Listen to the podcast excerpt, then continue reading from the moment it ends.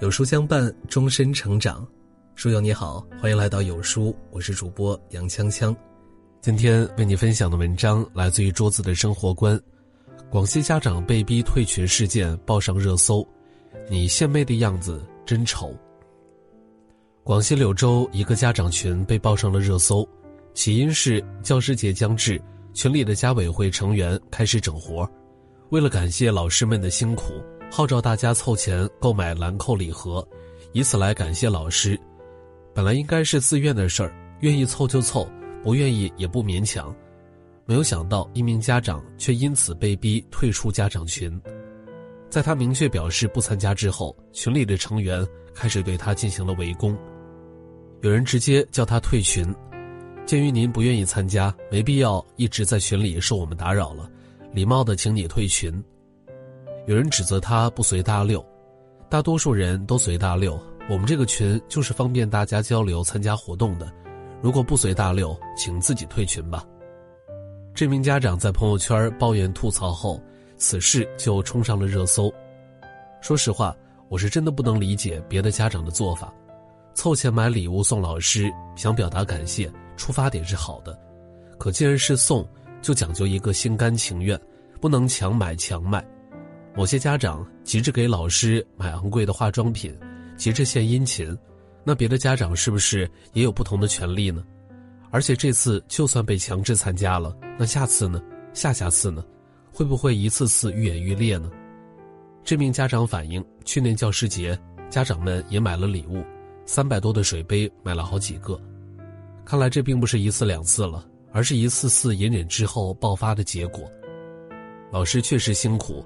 但家长的钱也不是随便得来的，某些家长为了向老师献媚，就要将不同意见的家长绞杀。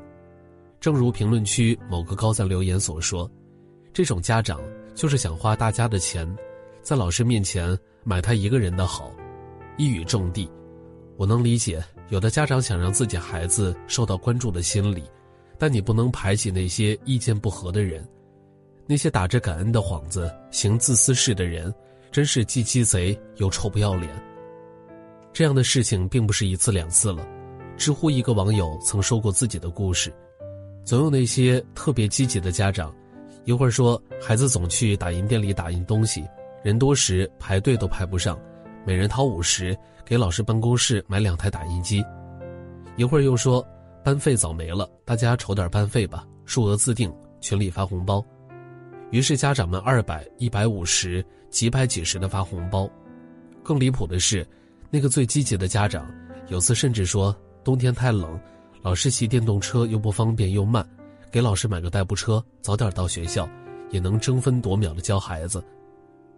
说实话，把别的家长当成提款机去凸显自己的行为，真的很不好。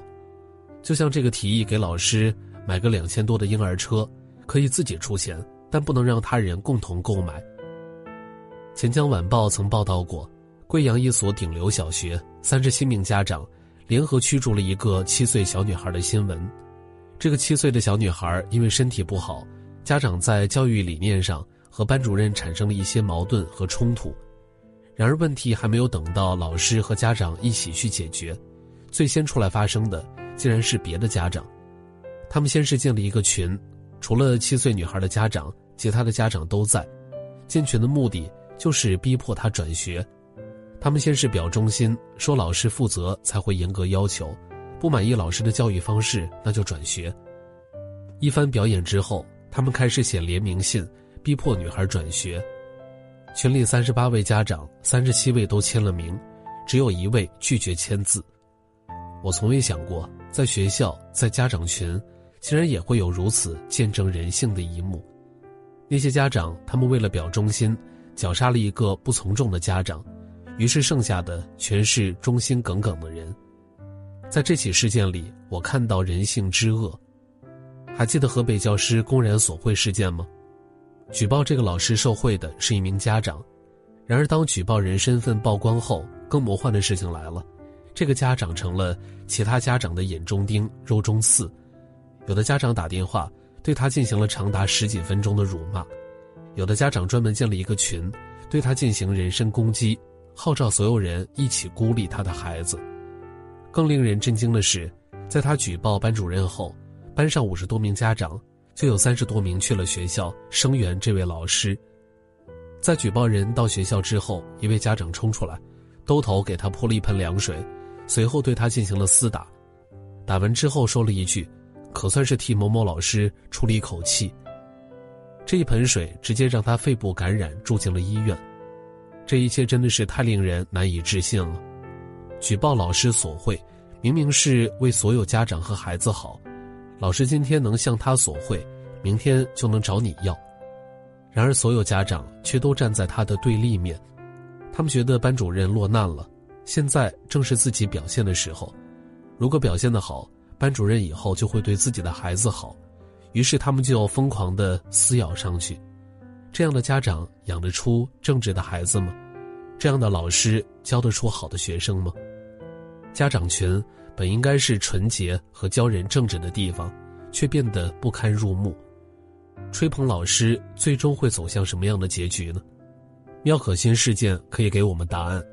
二零二零年五年级的妙可欣在上完语文课后翻越栏杆坠楼身亡，当时语文老师让同学们自行修改作文，却单独批改了妙可欣的作文。这个语文老师私下违规开班授课，而妙可欣恰恰没有报他的作文课。他批评妙可欣的作文不够正能量，并对他进行了一番打击。之后妙可欣坠楼身亡，家长质疑妙可欣坠楼身亡。和语文老师的逼迫有关，结果群里一位家长说：“妙可欣事件，认为袁老师没有错的，出来点个赞，满屏的点赞。那些竖起的大拇指，就是人性最大的悲凉。为了讨好老师，为了给自己的孩子刷存在感，就践踏别的孩子的生命，为了自己的利益，一点恻隐之心都没有吗？那些人有没有想过，如果一个老师真的能逼死自己的学生？”他能对你们的孩子多负责任呢？这次你带头竖起大拇指，下次轮到你了，谁替你发声呢？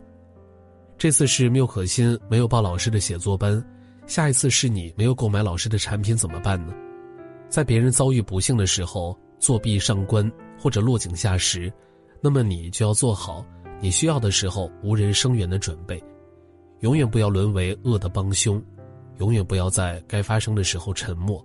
不要在该捍卫时退缩，那些恶的苗头，只有在萌生的时候掐掉，才不会导致恶的产生。我坚信，绝大部分老师都是全身心为孩子好，他们值得家长信赖和托付。但一粒老鼠屎就能让整个队伍被抹黑，一群拥护坏人的拥趸，足以搅浑一整池水。